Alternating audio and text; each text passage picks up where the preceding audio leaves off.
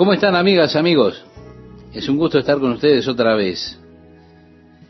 En este pasaje que mencionaba Esteban dice, y ciertamente aún estimo todas las cosas como pérdida por la excelencia del conocimiento de Cristo Jesús mi Señor. Y a mí me encanta esta frase, la excelencia del conocimiento de Cristo Jesús. Él dijo estas cosas que eran tan importantes para mí, aquellas cosas por la cual o por las cuales yo viví, eh, las tengo por basura, pero ahora habla por la excelencia del conocimiento de Cristo Jesús, por amor del cual lo he perdido todo y lo tengo por basura para ganar a Cristo y ser hallado en Él, no teniendo mi propia justicia que es por la ley, sino la que es por la fe de Cristo, la justicia que es de Dios por la fe. Si Pablo siempre estaba destacando la justicia por la fe. Y aquí muestra de la justicia que es por la ley, él dice que en cuanto a eso él era irreprensible. Pero también dice que desecha todo eso por el conocimiento de Jesucristo. Él considera todas esas obras del pasado como esfuerzos inútiles. Mi deseo es conocerle a Él y estar fundado en Él, no teniendo mi propia justicia, mis obras a través de la ley, sino ahora la justicia que es por la fe de Jesucristo, la justicia de Dios por la fe. Esa justicia que se da a aquellos que creen. Si usted recuerda, Abraham tuvo esa justicia cuando creyó a Dios y Dios contó su fe por justicia. Y así, entonces, es una justicia establecida por Dios. Sin duda, Pablo optó por esta nueva justicia a pesar de que él había hecho un buen esfuerzo en cuanto a la justicia por la ley hasta ese momento. No sé lo que sucederá mañana, así que voy a saltar a este barco y estaré orgulloso de lanzar por la borda la vieja vida, con todas esas luchas, todo ese esfuerzo en la carne, de manera que voy a vivir esta nueva vida en el Espíritu, creyendo y confiando en Jesucristo, de hacer por mí lo que realmente no puedo hacer por mí mismo, sé que Él lo hará por mí. Y ser hallado en Él, no teniendo mi propia justicia, la cual es por la ley, sino la justicia que es de Dios a través de la fe, decía esta parte final el apóstol Pablo. Probablemente la mejor ilustración que he escuchado acerca de este pasaje particular es la historia de una joven que venía de circunstancias muy pobres. Ella era dirigente, trabajaba duro, tratando de hacer su camino allí en la universidad. Tenían la fiesta de graduación, ella estaba muy emocionada por el hecho de haber podido trabajar tanto, haber estudiado y ahora lograr la graduación. Así que ella decidió que ella misma se confeccionaría el vestido para la fiesta.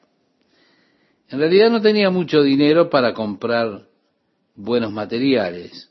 Fue a la tienda y compró lo mejor que pudo. Cortó la tela, realmente el corte no estaba muy derecho. Fue un buen esfuerzo de esta joven. Era lo mejor que ella podía hacer. Así que confeccionó su vestido, se lo puso y se lo mostró a sus compañeras. Y dijo, miren, este es mi nuevo vestido para la graduación, lo hice yo misma.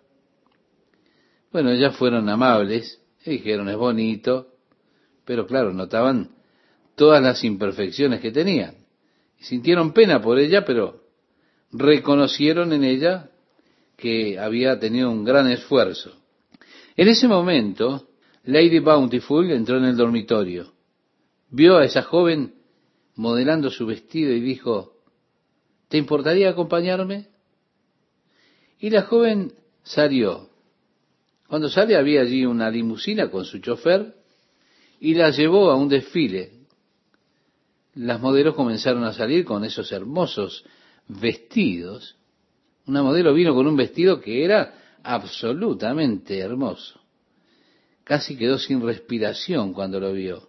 Era realmente espectacular. Lady Bountiful, siendo muy astuta, notó que ella se había quedado sin aliento con ese vestido. Llamó a la modelo para que lo pudieran mirar más de cerca y sentir la textura del material. Obviamente estaba impresionada con el vestido. Cuando la modelo se dio vuelta, o sea, mostró la parte de atrás, los ojos de esta joven vieron el ticket con el precio. 4.295 dólares.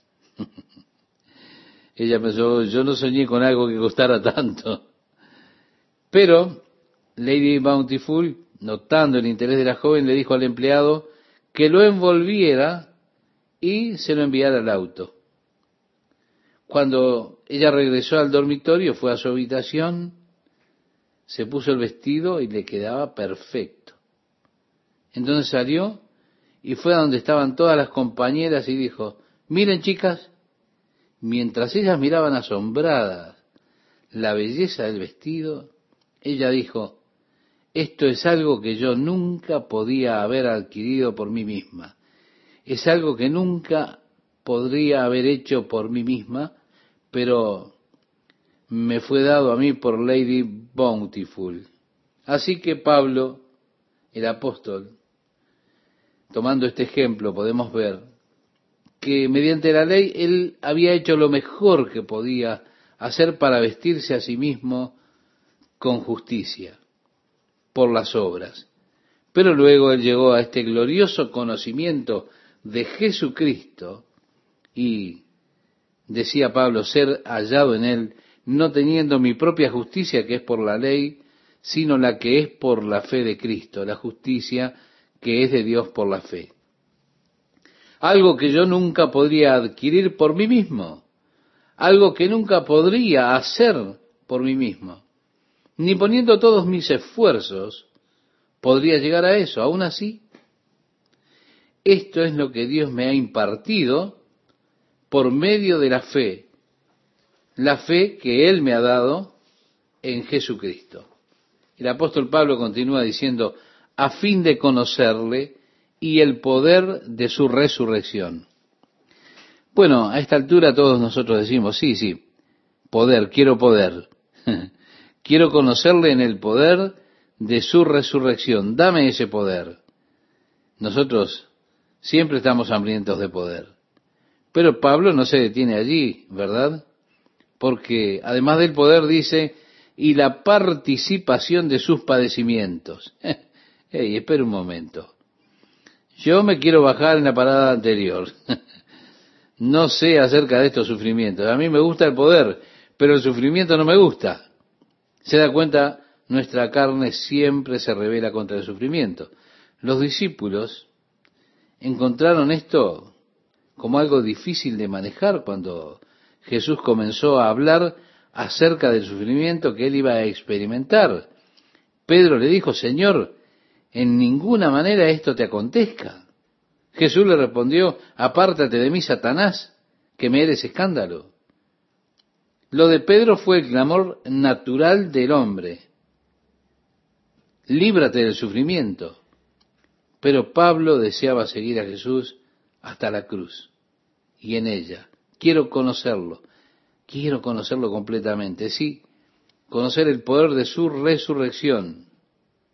Pero déjeme decirle algo, usted nunca podrá conocer el poder de la resurrección hasta que usted primeramente haya conocido la cruz. Jesús no resucitó hasta que fue a la cruz y dio su vida allí. La vida resucitada siempre sigue a la vida crucificada. El poder de la resurrección sigue al compañerismo del sufrimiento y la cruz. Y así sí, yo quiero conocer el poder de la resurrección. Ahora, si tengo que experimentar esto, tengo que lo que tiene que hacer es primeramente experimentar el compañerismo del sufrimiento, la muerte en la cruz, la muerte del viejo yo, nuestra vieja naturaleza. Luego dice Pablo, llegando a ser semejante a él en su muerte, si en alguna manera llegase a la resurrección entre los muertos. Pero, ¿cómo puede usted alcanzar la resurrección de la muerte a menos que usted primeramente haya muerto? ¿Se da cuenta? Jesús no podría haber experimentado el poder de la resurrección hasta sufrir la cruz, porque la cruz era esencial, era necesaria para que él experimentara primero morir en esa cruz y luego experimentar el poder de la resurrección. Y es así de verdad también con nosotros.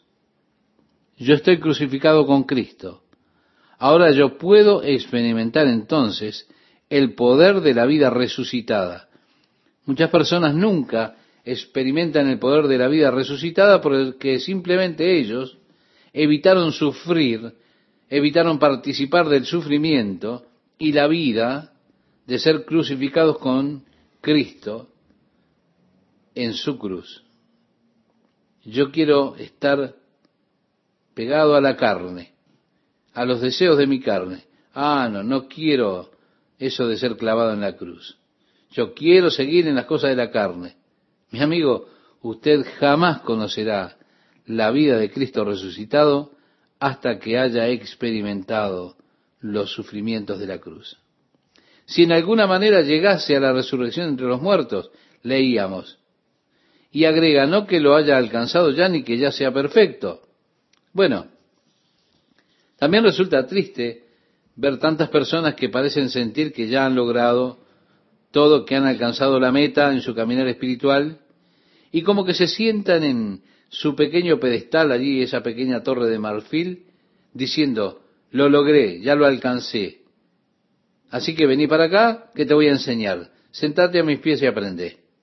El apóstol Pablo dice, miren, yo no considero que ya lo haya alcanzado, no me veo a mí mismo como perfecto, no, la obra del Señor aún no está completa en mí. Él agregó, sino que prosigo por ver si logro hacer aquello para lo cual fui también asido por Cristo Jesús. Pablo reconoce algo que es muy importante para todos nosotros. Es algo que tenemos que reconocer. Aquellos que hemos sido alcanzados por Jesucristo. Cuando el Señor nos alcanzó, usted puede mirar atrás a su propia vida hasta ese momento en el cual el Señor lo alcanzó a usted, cuando Él le dijo, yo te he escogido y he ordenado que tú seas mi discípulo. Y así nosotros seguimos a Jesucristo. Ahora, cuando el Señor nos alcanzó, Él tenía en mente un plan, tenía propósitos para cada una de nuestras vidas. El Señor sabía exactamente lo que Él pretendía que realizáramos. Él tenía una obra para usted, para que usted la cumpliera. Pablo dice, yo todavía no he alcanzado aquello para lo cual fui alcanzado. El Señor me alcanzó, pero cuando lo hizo Él tenía un propósito en mente. Yo aún no lo he alcanzado ese propósito, es lo que quería decirnos Pablo. Y todos nosotros podemos decir lo mismo. Yo aún no he alcanzado aquello para lo cual fui alcanzado. Ahora es una buena pregunta que podemos hacernos. ¿Para qué me alcanzó el Señor? ¿Para qué lo alcanzó usted? Así que usted puede compartir con Él las glorias eternas de su reino y cuando Él termine conmigo aquí, esta ropa de carne la dejaré, este cuerpo lo dejaré y subiré al cuerpo eterno, gritaré mientras voy por el aire Adiós, adiós, dulce hora de oración. Un día cuando me siente mirando el rostro de Jesús, abrumado por su gloria y su amor, me dirigiré a la persona que tenga al lado y le diré, finalmente he alcanzado aquello para lo cual fui alcanzado. Esto era lo que Dios tenía para mí. Estar con Él en su gloria, compartir con Él su gloria. Y, Padre, quisiera que aquellos que me diste a mí, decía Jesús, para estar conmigo aquí, también estén conmigo en el reino. Esa es la oración de Jesús. Por esto es que Dios lo alcanzó a usted. Él tiene un glorioso plan, un propósito para su futuro. Él tiene un plan para su vida ahora y nosotros debemos ser como Jesús, que dijo, debo estar en los negocios de mi Padre. Cualquier cosa que haga por mí mismo o para mí mismo es una pérdida de tiempo y pérdida de esfuerzos. Yo estoy anticipándome al plan de Dios. Así que, ¿qué tengo que hacer? Pablo decía, olvidé aquellas cosas que estaban atrás. Ahora, muchas personas cometen el error de intentar vivir en el pasado. Con muchas personas hay malas experiencias en el pasado. El problema es que ellos están constantemente yendo atrás y repasando esas malas experiencias. Y no avanzan en la vida porque siempre están metidos en el pasado. Y siempre están diciendo, ellos realmente me hicieron mal. No lo puedo superar, no puedo creer lo que me hicieron. Y así viven en el pasado y son destruidos por ese pasado y no pueden avanzar porque viven mirando atrás. Vivir en el pasado siempre tiene el peligro del desaliento. Lo que cambia la iniciativa es mirar adelante, porque mirar al pasado cierra la iniciativa para el futuro. ¿Se da cuenta? El Señor tal vez no inspire a usted alguna buena obra que Él quiere que usted realice. Y lo peor que puede hacer usted muchas veces es compartir con sus amigos lo que el Señor ha puesto en su corazón hacer, porque muchas veces dirán, bueno, tú realmente no puedes hacer eso. Otra persona ya lo intentó y no funcionó. Y así ellos lo regresan a usted al pasado para recoger la falla del pasado y así desanimarlo en el intento de hacer algo en el futuro. Por eso mirar atrás al pasado muchas veces, nosotros mismos miramos nuestras fallas y lo único que hacemos es desalentarnos en seguir adelante.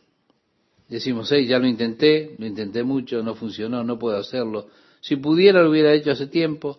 Y así mirando atrás nos desanimamos y no queremos intentarlo. O del otro lado, una persona que mira atrás y se gloria en sus victorias del pasado. Y así ellos descansan en sus elogios. Oh, es lo que yo solía hacer, lo que yo solía hacer. Tengo el récord. Mi nombre está en el libro de los récords. Siempre están mirando al pasado. No están haciendo nada ahora. Están estancados. Y así andan por los bares bebiendo cerveza y hablan acerca de los goles que hacían antes. Están viviendo en el pasado, las glorias pasadas. La televisión puede hacerlo pensar que todo lo que hacen los jugadores de fútbol retirados es andar por ahí bebiendo cerveza, hablando del pasado. Sí, sí, es triste cuando una persona descansa en el pasado y mira solo el pasado y no sigue adelante. El pasado quizás fue glorioso, quizás fue emocionante ver lo que Dios hizo por nosotros. Yo estoy más emocionado, mi amigo, mi amigo oyente, por lo que Dios pueda hacer conmigo en el futuro. Lo que hizo en el pasado ya lo hizo. Pablo decía, hermanos, yo mismo no pretendo haberlo ya alcanzado, pero una cosa hago, olvidando ciertamente lo que queda atrás extendiéndome a lo que está adelante. Es decir, nosotros aún no hemos visto nada. Como dice una canción, gotas de misericordia están cayendo a nuestro alrededor, pero nosotros suplicamos por la lluvia. En vez de descansar en el pasado, lo que Dios ha hecho, miremos a lo que Dios quiere hacer. Aún no hemos rascado la superficie de la obra que Dios necesita hacer en los corazones, en las vidas de aquellas personas de la ciudad en la cual usted está, en el país en el cual usted está. Nosotros solo hemos comenzado a ver un poco de la obra de Dios, un poco de la gloria de Dios derramándose. No nos sentemos a descansar, avancemos hacia aquello que Dios tiene para nosotros en el futuro, olvidando ciertamente lo que queda atrás, extendiéndome la palabra en el griego allí es agonizo. Ellos decían que al entrenar para las Olimpiadas, usted tenía que continuar hasta que doliera. Usted tenía que trabajar usted mismo a través del dolor. Quiero decir, usted tiene que dar cada esfuerzo, si trabajar a través del dolor, más allá del límite del dolor. Corra hasta que le duele y piense que ya no puede avanzar más y entonces continúe. Usted quizá piensa que va a caer, pero continúe. Es trabajar a través de eso, es agonizar. Cuando usted se está extendiendo a lo que está delante, es así. Yo agonizo hacia lo que está delante por el precio del alto llamado de Dios. El apóstol decía, no se dan cuenta que los que corren en una carrera, todos corren, solo uno recibe el premio, así que corran para poder obtenerlo. Hay muchas personas corriendo la carrera que solo dicen, bueno, yo corrí la carrera. ¿Dónde se coloca usted? Bueno, yo no terminé la carrera, pero corrí un poco en ella. Pablo dice, uno recibe el premio y usted corra para obtenerlo. En otras palabras, de todo lo que usted tiene para dar, délo todo. Y extendiendo a lo que está delante, extendiéndome a lo que está delante, prosigo a la meta, al premio del supremo llamamiento de Dios en Cristo Jesús. Así culmina esta parte el apóstol Pablo con esta maravillosa experiencia a la cual nos invita a participar. ¿Lo hará usted? Que Dios lo bendiga y sea así. Amigo oyente, mientras usted encuentra el pasaje mencionado, aprovecho estos momentos para saludarle y desear que Dios esté bendiciendo ricamente su vida. Leemos este versículo que dice, así que todos los que somos perfectos, es decir, completos, esto mismo sintamos. Vale decir que esta sea la regla de su vida, olvidando las cosas que han quedado atrás, extendiéndonos hacia aquellas cosas que están por delante, el apóstol Pablo decía, esto mismo sintamos, y si otra cosa sentís, esto también os lo revelará Dios. Pero en aquello a que hemos llegado, sigamos una misma regla, sintamos una misma cosa. Es decir, que este sea su sentir y que andemos de acuerdo a estas normas. Y que la regla de la vida cristiana es olvidar las cosas que han quedado atrás y alcanzar aquellas que están adelante, extendiéndonos hacia las cosas que están delante. Luego dice el versículo 17, hermanos, sed imitadores de mí. Mi amigo oyente, que este sea su sentir, su actitud, que pueda seguir el ejemplo y el consejo del apóstol Pablo. Mirad a los que así se conducen, seguía diciendo el apóstol, según el ejemplo que tenéis en nosotros. Porque por ahí andan muchos, de los cuales os dije muchas veces, y aún ahora lo digo llorando, que son enemigos de la cruz de Cristo. ¿Se da cuenta? Hay muchas personas que hablan mucho acerca de Jesucristo, no obstante son enemigos de la cruz de Cristo. Es decir, ellos aún quieren vivir de acuerdo a los deseos de la carne. No quieren la idea de estar crucificado con Cristo, la muerte de esa vida antigua, anterior a conocer a Jesucristo, no quieren la muerte del viejo hombre, la muerte de la vida carnal. Eso los irrita. No quieren saber nada de eso, son enemigos de ese mensaje. Ellos prefieren decirle a usted que usted tiene que prosperar, ser exitoso, vivir lujosamente, porque usted es un hijo de Dios. Y usted puede darle el gusto a su carne. Sea lo que sea que usted desee, Solamente pídaselo a Dios. insista con Dios y ordénele a Dios. ¿Por qué? Y porque usted puede manejar un Cadillac, usted puede vivir en el lugar que usted desee y tener las cosas que su carne desea. Hay un periodo interesante en la iglesia donde aquellos que están consintiendo con su carne ven esto como una superioridad espiritual. Y dicen, si usted solo tuviera suficiente fe, usted podría estar volando por todo el mundo, incluso en su propio jet. Se da cuenta que trágico, estas personas son opuestas a la vida de sacrificio, de autonegación. Aún así, este es el primer paso que Jesús dijo era necesario para poder ser un discípulo de Él. Él dijo, si alguno quiere ser mi discípulo, niéguese a sí mismo, tome su cruz y siga en pos de mí. El apóstol Pablo está diciendo aquí, sigan mi ejemplo. La vieja vida la cuento como pérdida. Yo quiero conocerlo a Jesucristo, conocer el poder de su resurrección. Aún así yo quiero conocer los sufrimientos y la cruz.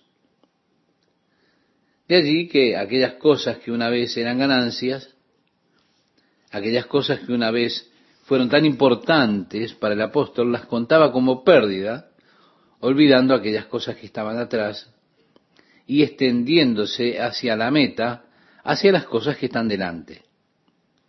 Él decía, síganme como ejemplo, vivan de acuerdo a estas reglas, porque están aquellos que no quieren o no viven de acuerdo a ellas. Sí, están aquellos que viven según la carne y esos son enemigos de la cruz de Cristo. Note esto, no dice enemigos de Cristo mismo sino que hace referencia al aspecto de sufrir con Cristo, enemigos de la cruz.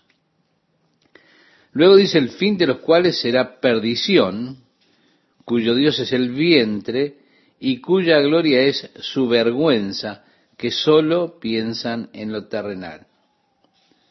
Estas personas están por allí afuera, usted puede encontrar, hay muchos de ellos delante de las personas ellos suelen ponerse muy santos, se emocionan, se entusiasman con las cosas del Señor, pero cuando dejan ese lugar, eh, ellos pueden tener una boca indecente, contar chistes sucios, viviendo así una doble vida. Ellos existen, están allí. Pablo advierte que lo están. Lo estaban en los días de Pablo. Están en nuestros días. Personas que solo piensan en lo terrenal. Su mente no está en las cosas del espíritu. Ellos están más preocupados e interesados en los modelos de autos que manejan, en las cosas de la carne, en las cosas terrenales, que lo que están preocupados por las cosas del espíritu. El apóstol dice, mas nuestra ciudadanía está en los cielos, de donde también esperamos al Salvador, al Señor Jesucristo, el cual transformará el cuerpo de la humillación nuestra, para que sea semejante al cuerpo de la gloria suya, por el poder con el cual puede también sujetar a sí mismo todas las cosas. ¿Se da cuenta? Pablo dice, hey, no se involucren mucho con este mundo, que cada vez su contacto con el mundo sea lo menos posible, porque porque nuestra ciudadanía no está aquí. El patriarca Abraham y aquellos santos del Antiguo Testamento, dice la Escritura, que ellos confesaban que eran solamente peregrinos y extranjeros en este mundo, porque ellos buscaban la ciudad que tiene fundamento, cuyo hacedor y constructor es Dios. Es decir, ellos buscaban el reino eterno de Dios. No andaban buscando su lugar aquí en la tierra, deambulando por ella como marginados sin poseer la tierra. Jesús deambuló o anduvo por esta tierra como si fuera un marginado en este sentido, sin buscar poseer ninguna cosa de esta tierra. ¿Por qué? Porque él estaba interesado en el reino celestial. Nuestra ciudadanía está en el cielo, donde buscamos y esperamos a nuestro Señor y Salvador Jesucristo. Cuando Él venga, Él ha de cambiar, transformará nuestros cuerpos para que sean cuerpos semejantes a su cuerpo glorioso, hechos a su propia imagen gloriosa. Decía el apóstol Juan en su primera carta, en el capítulo 3, versículo 2, Amados, ahora somos hijos de Dios, y aún no se ha manifestado lo que hemos de ser, pero sabemos que cuando Él se manifieste, seremos semejantes a Él porque le veremos tal como Él es. Luego tenemos otro pasaje que el apóstol Pablo nos deja escribiéndole a los Corintios en su primera carta, que ya hemos estudiado, el capítulo 15, los versículos 51 al 55. Decía Pablo, he aquí os digo un misterio. No todos dormiremos, pero todos seremos transformados en un momento, en un abrir y cerrar de ojos o en un parpadeo, porque es necesario que esto corruptible se vista de incorrupción y esto mortal se vista de inmortalidad, y cuando esto corruptible se haya vestido de incorrupción y esto mortal se haya vestido de inmortalidad, entonces se cumplirá la palabra que está escrita. ¿Dónde está, oh muerte, tu aguijón? ¿Dónde, oh sepulcro, tu victoria? Sí, mi amigo oyente, cuando Jesucristo regrese, cada uno de aquellos que creemos en Jesús, hemos de experimentar una verdadera metamorfosis. El nuevo cuerpo, el edificio de Dios no hecho de manos, el hogar celestial que Dios ha creado para mi espíritu, es lo que tendré.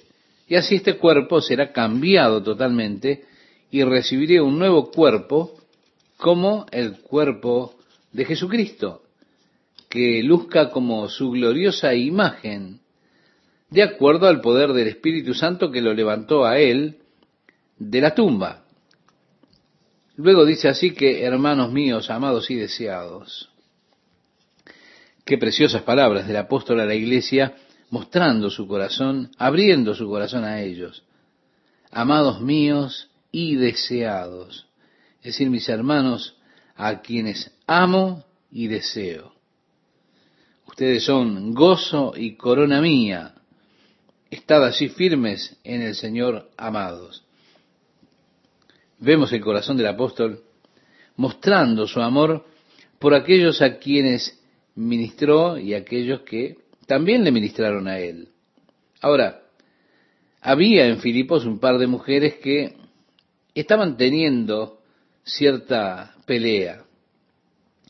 Y eso no es correcto en la iglesia. Pablo dice, ruego a Ebodías, y yo quiero que note que dice Evodía, porque no tiene S allí.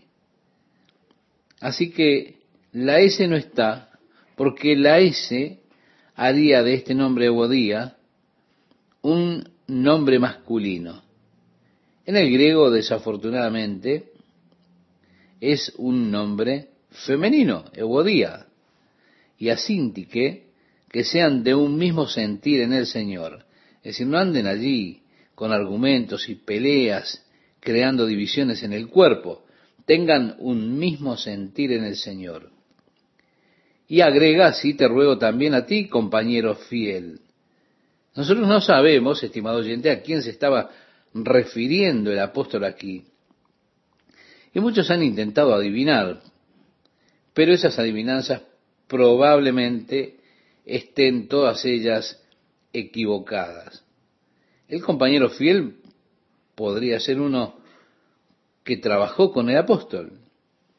Tal vez él le escribe al carcelero de Filipos que se había convertido cuando Pablo estaba en prisión. Hay algunos que creen que fue escrita a Tertulio, uno de los primeros padres de la iglesia. Dijo que él estaba escribiendo a él, alguno decía que le estaba escribiendo a él, y eh, también estaban aquellos que decían que le estaba escribiendo a su esposa. Pero esto es totalmente improbable. Así que seguimos adelante. Dice que ayudes a estas que combatieron juntamente conmigo en el Evangelio, con Clemente también, y los demás colaboradores míos, cuyos nombres están en el libro de la vida. Cuando el apóstol Pablo fue a Filipos, él compartió primero el Evangelio junto al río. Allí había un grupo de mujeres reunidas para orar. Entre esas mujeres estaba Lidia, que era vendedora de púrpura. Y habiendo compartido el Evangelio con estas mujeres, la siguiente semana ellas le dijeron a sus amigos, una gran multitud de personas se reunió para escuchar al apóstol Pablo en cuanto al Evangelio de Jesucristo, porque muchas de esas mujeres creyeron y fueron salvas, fueron bautizadas. Así que la obra de Dios realmente comenzó en Filipos con estas mujeres. Ellas tuvieron una parte muy importante en el ministerio de la iglesia en Filipos. Por eso que ayudes a estas que combatieron juntamente conmigo en el Evangelio, con Clemente también, y los demás colaboradores míos, cuyos nombres están en el libro de la vida. En el Evangelio según Lucas, en el capítulo 10, nos encontramos con un reporte que traen los discípulos que habían sido enviados por Jesús de dos en dos, conocido el hecho como la misión de los setenta. Sí, ellos regresaron y dijeron, Señor, esto fue fantástico. Muchas personas fueron sanadas, personas que eran ciegas, sus ojos fueron abiertos. Y Señor, incluso los demonios se nos sometían. Recuerda, Jesús les dijo, no se regocijen en estas cosas. Antes, regocíjense en que sus nombres estén escritos en el cielo. Esto es lo más importante. Créame, mi amigo oyente, mi amiga oyente, nada hay más importante para mí que esto, que el hecho de que mi nombre esté escrito en el cielo. No lo que Dios ha hecho a través de mi vida, eso no es tan importante como que mi nombre esté escrito en el cielo. Para mí esto lo realmente importante, para mí es esto. Sí, Dios tiene el libro de la vida. Es apasionante que nos demos cuenta que nuestro nombre está escrito allí en ese libro de Dios. En el capítulo 20 de Apocalipsis, el último libro de la Biblia, nos encontramos con el juicio del gran trono blanco de Dios. Se nos dice allí que los libros fueron abiertos y las personas fueron juzgadas según las cosas que estaban escritas en el libro. Se nos dice también que la muerte en el infierno entregaron sus muertos y fueron juzgados. Y cualquiera cuyo nombre no estaba escrito en el libro de la vida fue lanzado a la gehenna, es decir, a la muerte segunda. Allí nuevamente se menciona el libro de la vida. Resulta interesante para mí que Dios tenga este libro en el cielo, el libro de la vida donde están registrados los nombres de quienes le pertenecen a Dios, de quienes integran el reino celestial, aquellos que han sido elegidos por Dios para compartir ese reino. Él tiene escritos sus nombres en el libro de la vida. Ahora, qué buena pregunta podemos hacernos. ¿Cuándo fue que Dios escribió mi nombre o su nombre, estimado oyente, en el libro de la vida. Usted dirá, bueno, a mí Dios me salvó el 2 de octubre de 1968, así que calculo que Dios escribió mi nombre en el libro de la vida hace unos 43 años. No, no, no, no. Nosotros leemos en el libro de Apocalipsis que nuestros nombres están escritos en el libro de la vida antes de la fundación del mundo. Ahora, ¿cómo Dios pudo hacer eso? Y precisamente porque Él es Dios. Y créame, Él es más listo que usted. Por una razón sencilla, porque Él es omnisciente, Él es todopoderoso, Él sabe todas las cosas. Así que, sí, Dios siempre supo quién sería salvo. Él siempre conoció eso y sabiéndolo, siempre supo, como reiteramos una y otra vez, sabiendo quiénes serían salvos, entonces él procedió a escribir sus nombres en el libro de la vida antes de fundar los cielos y la tierra. ¿No lo hace feliz eso a usted? ¿Se da cuenta que Él lo conoce a usted y escribió su nombre allí antes de siquiera poner los fundamentos de la tierra? Sí, cuyos nombres están en el libro de la vida desde la fundación del mundo. Así que aquellos compañeros fieles, decía Pablo, cuyos nombres están en el libro de la vida. Jesús algo menciona, algo que Pablo también menciona, algo que Juan también relata en el libro de Apocalipsis. Bien, ahora dice el apóstol, regocijaos en el Señor siempre, otra vez digo, regocijaos. ¿Se da cuenta? Es el regocijo en el Señor. Siempre hay motivos para regocijarnos en el Señor. Yo puedo regocijarme porque Él escribió mi nombre en su libro de la vida antes de fundar el mundo. Y digo, gracias Señor. Así que puedo regocijarme en el Señor. Y Pablo dice, otra vez digo, regocijaos. Un cristiano triste, agrio, ácido, realmente no puede ser un testigo del Evangelio de Jesucristo. Dice el versículo 5, ahora vuestra gentileza sea conocida de todos los hombres, el Señor está cerca. Es decir, viva con moderación, sin extravagancia. No hay lugar en la vida cristiana para la extravagancia. Viva modestamente. ¿Por qué? Porque el Señor está cerca. No se involucre mucho con las cosas del mundo porque el Señor viene. Luego dice, por nada estéis afanosos, sino sean conocidas vuestras peticiones delante de Dios en toda oración y ruego con acción de gracias. Es la respuesta a la preocupación, precisamente la oración. Oración y compromiso. Cosas que nos conciernen, estas cosas tienden a hacerme preocupar y lo que necesito es orar. Una vez que oro por esas cosas que me hacen preocupar, lo único que necesito es confiar en Dios para que Él se ocupe de ellas.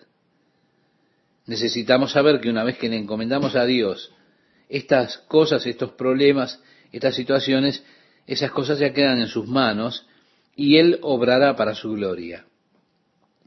Ahora, tal vez no sea para mi placer, tal vez no es como yo quiero que sea, pero le agradezco a Dios que yo no soy el que está en control de todo.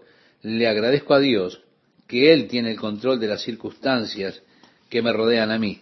Si yo tuviera en control mi vida, yo podría ser el peor desastre pensando que estoy haciendo lo bueno, pero piense, si usted deja a un chico que haga lo que quiera, ellos comerán solamente helados y postres y nada más.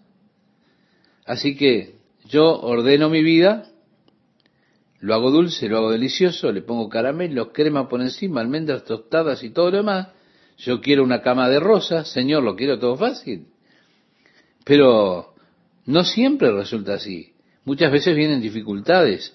Hay cosas que no comprendo, pero en esas circunstancias mi fe es probada y también se desarrolla porque aprendo a confiar en Dios aun cuando no puedo ver el camino. A pesar de que el camino sea duro, aún así confío en el Señor y aprendo que Él tiene un plan mejor. Sí, fue duro, me lastimé, hubo sufrimiento, pero las lecciones que aprendí. Así que yo no cambio por nada.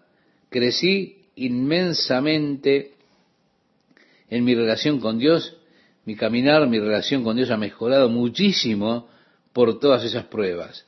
Y yo cuento aquello que he ganado en mi relación con Él mucho más que las luchas por las que tuve que atravesar.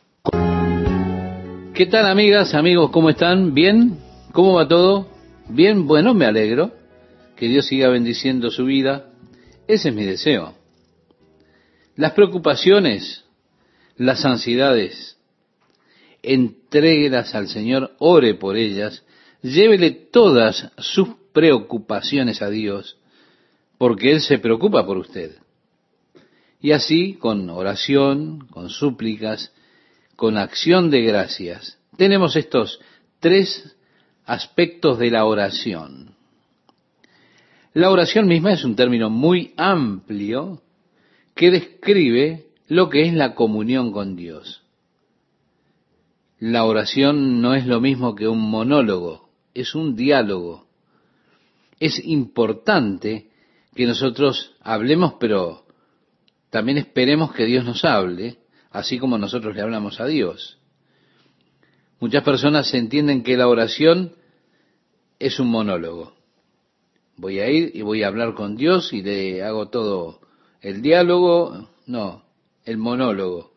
Y cuando termino de hablar me levanto y me voy, sin esperar nunca que Dios me hable a mí. Con el pasar de los años llegué a la conclusión de que es importante y mucho más importante que Dios me hable a mí a que yo le hable a Dios. Estoy convencido que lo que Dios tiene para decirme a mí es mucho más importante y trascendente de aquello que yo tengo para decirle a Dios. Yo he buscado desarrollar ese lado de escuchar a Dios en la oración. La comunión, la oración, sí, es comunión con Dios escuchar a Dios hablarle a mi corazón, derramando mi corazón ante Él, esperando en Él, adorándole y amándolo. Si todo esto es parte de la oración. Otra parte de la oración es la súplica, es decir, nuestros pedidos, aquello que presentamos a Dios como las necesidades de nuestra vida o de la vida de aquellos que nos rodean. Las súplicas son personales pero puede ir también en ellas la intercesión. Así que hay pedidos en el sentido más estrecho por mis propias necesidades y en el sentido más amplio por las necesidades de aquellos que tengo alrededor mío y así tengo la oración intercesora. Después está el aspecto de la acción de gracias en la oración. Al mirar la oración que el Señor nos dejó como modelo en el capítulo 6 del Evangelio de Mateo, allí está lo que conocemos como el Padre Nuestro. Dice, Padre Nuestro que estás en los cielos, santificado sea tu nombre. Se da cuenta, comienza con el reconocimiento de Dios, de su grandeza, de su gloria el nombre de Dios, santificado sea ese nombre, es decir, sea reverenciado. Luego tenemos peticiones en el sentido más amplio. Venga tu reino, sea hecha tu voluntad como en el cielo, así también en la tierra. Luego tenemos peticiones en un sentido más estrecho. Danos el pan de cada día y perdónanos nuestras deudas, así como nosotros perdonamos a nuestros deudores. No nos dejes caer en la tentación, mas líbranos del mal. Después tenemos una parte de alabanza, de gloria, de acción, de gracias. Cuando decimos porque tuyo es el reino, el poder y la gloria por todos los siglos de los siglos. ¿Se da cuenta? Comienza con adoración y termina con adoración permítame una expresión, es como un sándwich. Allí en el medio están nuestras peticiones, nuestra intercesión. Y así encontramos en la oración súplicas y acción de gracias. Así que permita que sus pedidos sean conocidos por Dios. Nos dice el versículo 7 de este capítulo 4, la carta a los filipenses, y la paz de Dios, que sobrepasa todo entendimiento, guardará vuestros corazones y vuestros pensamientos en Cristo Jesús. Usted, mi amigo oyente, ha de experimentar esta paz. Quizá diga alguien, ¿qué vas a hacer? Bueno, he orado por esto. Sí, pero además de orar, ¿qué vas a hacer al respecto? Y bueno, ya lo hice, he orado. Ah, sí, pero no podés orar solamente, tenés que hacer algo. Y yo digo, no, Dios se ha de ocupar de lo que le pedí. Así que yo tengo paz, porque la cosa está en las manos de Dios, se la he puesto en sus manos, no me voy a poner yo a luchar con eso. Ya no lucho con eso. Se lo entregué a Dios y ahora descanso en Él. ¿Se da cuenta? Esa es mi experiencia. Y allí está la paz que sobrepasa el entendimiento humano, aún su propio entendimiento. Porque usted no puede comprender cómo es que usted ahora puede sentir semejante paz en medio de tanta confusión. Luego dice el apóstol, por lo demás, hermanos, todo lo que es verdadero, todo lo honesto, todo lo justo, todo lo puro, todo lo amable, todo lo que es de buen nombre, si hay alguna virtud, si algo digno de alabanza, en esto pensad. Déjeme decirle, mi amigo, mi amiga, esto elimina prácticamente la televisión, ¿no le parece? Toda nuestra nación está siendo contaminada por esa industria televisiva y por la industria de las películas. Es trágico que tantas personas miren televisión justo antes de irse a dormir. Porque usted siembra esa chatarra en su mente al momento de irse a descansar. ¿Se da cuenta? He encontrado que lo que planto en mi mente la noche anterior antes de ir a dormir es algo que queda allí conmigo. Aprendí de niño que puedo memorizar cualquier poema leyéndolo tres veces antes de irme a dormir. En la mañana podía levantarme y recitarlo. Y le estoy hablando de poemas de varias páginas. ¿Por qué? Porque parece que durante la noche lo que usted planta justo antes de ir a dormir tiene una forma de continuar en su mente, trabajando en su mente aquello que usted plantó. Ahora, qué maravilloso. Lo último en la noche en ser plantado en su mente, que sea aquello que es puro, aquello que es cierto, honesto, justo, amable, aquello que es bueno. Piense en esas cosas. Es interesante cómo nos gusta pensar en otras cosas, ¿verdad? Las heridas, las desilusiones, los desengaños. Mi amigo, aquí hay un modelo para seguir. Y yo creo que en algún lado, en nuestra casa, deberíamos ponerlo allí visible. Verdad, honestidad, justicia, pureza. Que nuestras mentes estén puestas en estas cosas.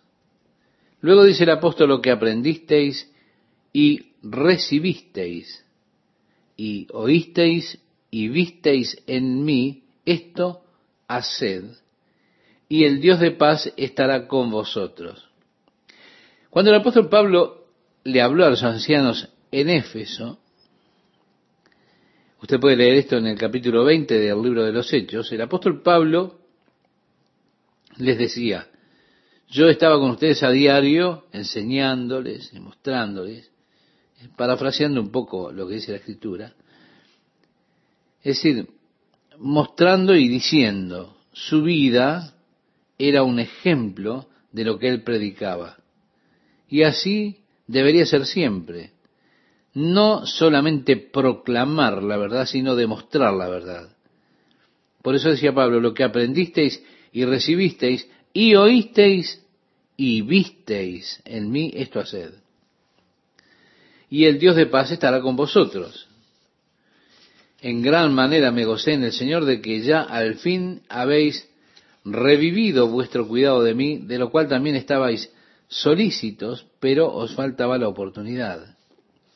Les dice el apóstol, ustedes estaban ansiosos por enviarme ayuda, pero no tenían la oportunidad. Recuerde, Pafrodito había ido a Roma con una ofrenda de la iglesia en Filipos para Pablo. Así, su preocupación por Pablo había florecido nuevamente. Ellos le enviaron una ofrenda generosa, deseaban haberlo hecho antes, pero por supuesto él había estado en su camino desde Cesarea a Roma en distintos lugares, él había estado en ese barco que había naufragado y pasado mucho tiempo, ellos no podían llegar a ubicarlo, ahora finalmente él está en una prisión en Roma, ellos pueden ubicarlo nuevamente a él y así le envían una ofrenda. Y él les agradece esa preocupación que ellos tienen por él. Y dice Pablo, no lo digo porque tenga escasez, no es que yo tenga tremendas necesidades cuando estoy aquí en prisión, es lo que quiere decirles. Y es interesante lo que expresa a continuación, pues he aprendido a contentarme cualquiera sea mi situación. Qué tremenda lección para aprender, estimado oyente. Porque siempre el estado en el que estamos puede no ser el más placentero para estar. Pablo allí estaba en prisión cuando escribió esto, encadenado las 24 horas del día a un soldado romano y ellos hacían sus cambios de turno, pero aún así Pablo está contento, pues he aprendido a contentarme cualquiera sea mi situación. Y él dice, sé vivir humildemente y sé tener abundancia. En todo y por todo estoy enseñado, así para estar saciado como para tener hambre, así para tener abundancia como para padecer necesidad. Es decir, a mí no me interesa. Yo puedo vivir con esto. Aprendí a contentarme con esta situación. ¿Sí? Aprendí a contentarme sin tener esto o aquello. Cualquiera fuera el estado en que Dios le colocaba, estaba contento, porque su vida estaba en las manos de Dios. Tenemos que aprenderlo. Dios tiene el control de aquellas cosas que nos rodean. Está escrito, santidad con contentamiento es gran riqueza. Y así decía Pablo, he aprendido a estar contento. El versículo 13 dice, todo lo puedo en Cristo que me fortalece. Y mi amigo oyente, allí está el secreto. Puedo tener abundancia, puedo ser pobre, puedo hacer todas las cosas en Cristo que nos da las fuerzas. En el capítulo 15 del Evangelio de Juan, cuando Jesús está hablando acerca de su relación con sus discípulos y les dice a ellos, yo soy la vid, vosotros los pámpanos, mi padre es el labrador, cada racimo en mí lleva mucho fruto, y dice, Él lo limpia para que pueda dar más fruto, dijo también ahora ustedes son limpios por la palabra que yo les he hablado, permanezcan en mí y que mis palabras permanezcan en ustedes. Porque el pámpano no puede llevar fruto por sí mismo a menos que permanezca en la vid, ni tampoco puede ser a menos que habite en mí. Porque separados de mí, les decía a los discípulos, nada podéis hacer. ¿Usted cree esto? Mire, yo por mucho tiempo no lo creí. El Señor me lo tuvo que enseñar. Yo pensé que era algo importante lo que yo podía hacer con mis esfuerzos. Intenté tanto tiempo ofrecerle a Dios el sacrificio de mi carne, pero un día luego de años de lucha, hice una declaración delante de Dios. Me di cuenta de la verdad que Dios estaba enseñando entendí lo que Dios declaró, que separado de Él no puedo hacer nada.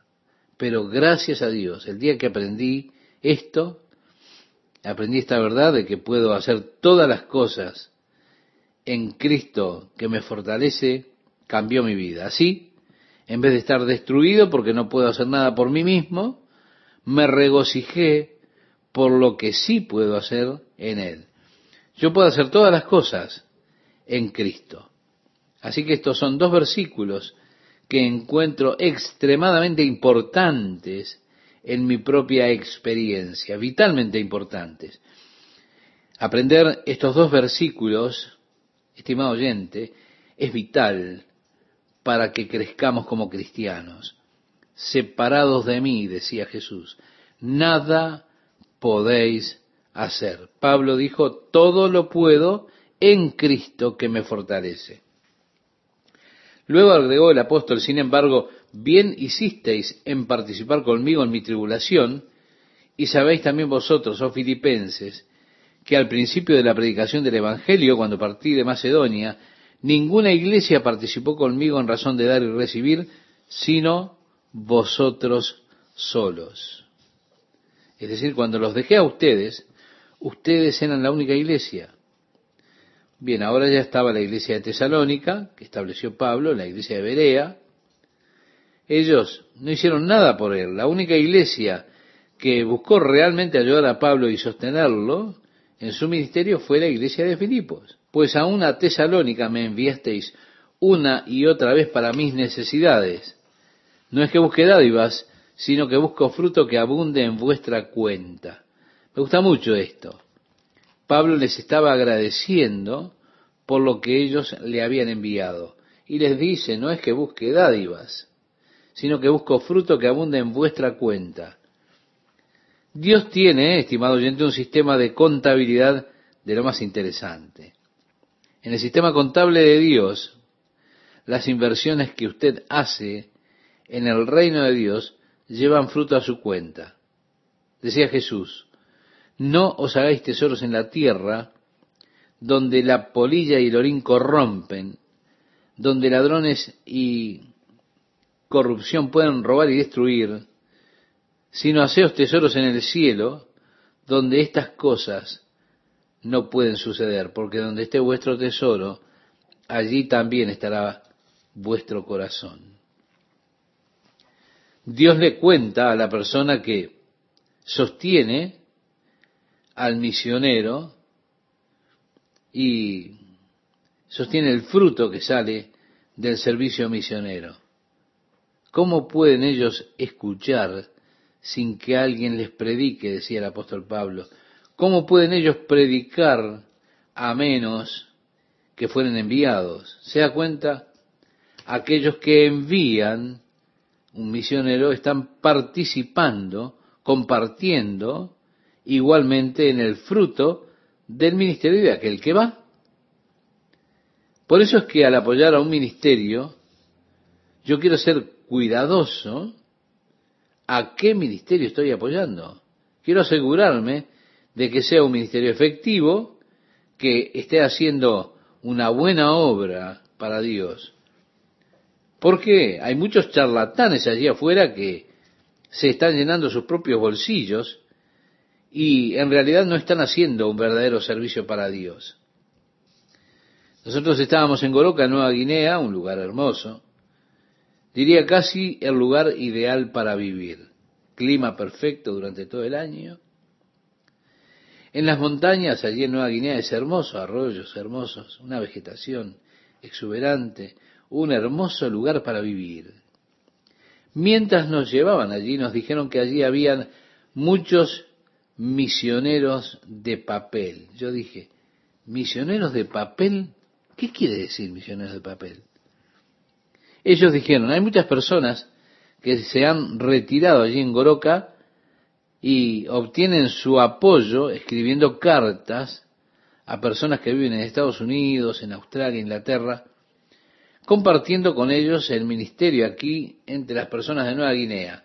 Y lo que ellos hacen es, suben a sus lujosos autos, van a las villas, reparten caramelos a los niños, toman fotos de los niños alcanzando esos caramelos, después envían esas fotos y cartas a las personas y les dicen, los niños están alcanzando los nuevos testamentos que se están repartiendo en las villas y miren ahora, todos estos niños, qué tremenda respuesta.